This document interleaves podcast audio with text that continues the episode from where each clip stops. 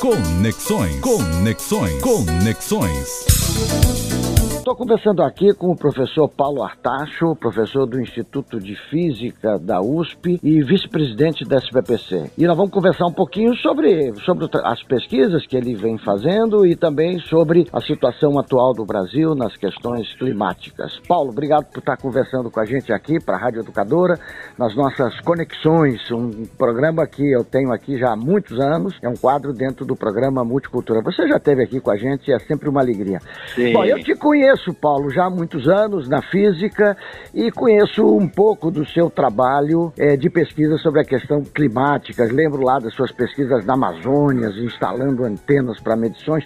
Conta um pouquinho esse percurso de acompanhamento das transformações climáticas no Brasil e no planeta para nós. Bem, olha, nos últimos 30 anos, desde a Rio 92, por incrível que possa parecer, a ciência sempre dá um recado muito claro.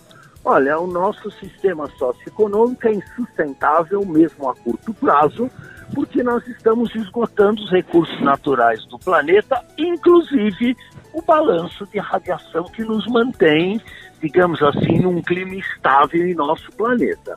Como decorrência disso, nós estamos mudando a composição da atmosfera, seja através do desmatamento da Amazônia, seja através da queima de combustíveis fósseis, e isso é alguma coisa que a humanidade urgentemente precisa lidar, como vários relatórios do IPCC e de outras entidades têm alertado ao longo de todos os últimos 30 anos. Pois é, essa situação é dramática. Eu vejo sempre você comentar de que a gente precisa é, ampliar a leitura no sentido de que o pessoal termina falando muito do aquecimento, como a questão fosse mais foco na questão da temperatura do planeta. E é muito mais amplo que isso, não é, Paulo? Não há dúvida. O planeta já está sofrendo é, mudanças climáticas muito importantes e não é só na temperatura. Veja, por exemplo, a bacia do Rio São Francisco hoje já tem cerca de 30% menos precipitação, em média, do que tinha algumas décadas atrás. E os eventos climáticos extremos, como essa seca que nós estamos tendo aqui no Brasil Central, por exemplo, tem impactos enormes sobre o agronegócio, sobre a segurança energética do nosso país e vai por aí afora.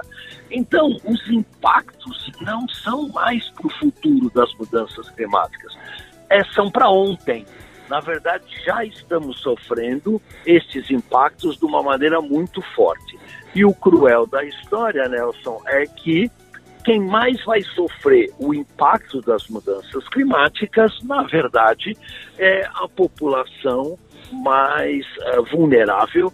Então, quem vai sofrer os impactos não é um milionário que mora numa casa de 400 metros quadrados é, no Texas e tem três carros na garagem, é um favelado aqui em São Paulo, é alguém que mora numa comunidade no Rio de Janeiro.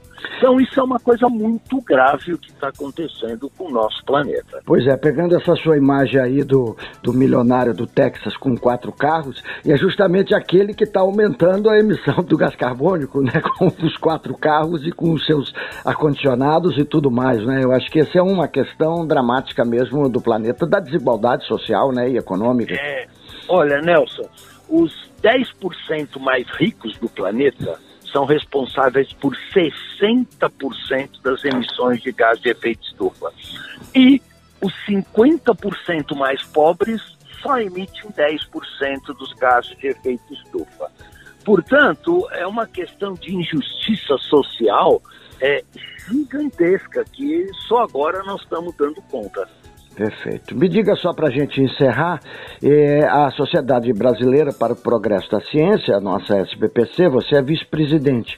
Qual é a posição da SBPC nesse momento? Bom, a posição da SBPC tem soltado praticamente resoluções diárias, né? principalmente sobre a questão da crise na ciência no Brasil, do, do desgoverno que estamos tendo do ponto de vista de recursos para manter um mínimo de atividade científica e pela manutenção do ensino superior de qualidade no nosso país. Então, a SPPC está focando na questão científica e na questão educacional. Mas, obviamente, questões importantes como a questão climática também têm sido sempre objeto de resoluções da SPPC e essa luta, na verdade, não é da SPPC, é de toda a sociedade brasileira por um futuro mais justo e mais sustentável para o Brasil. Perfeito, perfeito. Obrigadíssimo, Paulo. E sempre que tiver notícias, mande para nós, que a gente está aqui na Rádio Educadora, no, no, nosso quadro Conexões, sempre querendo valorizar estas pontes necessárias entre os diversos campos. Abração, querido Paulo. Abraço, Nelson. Sempre Boa é viagem. bom falar com vocês.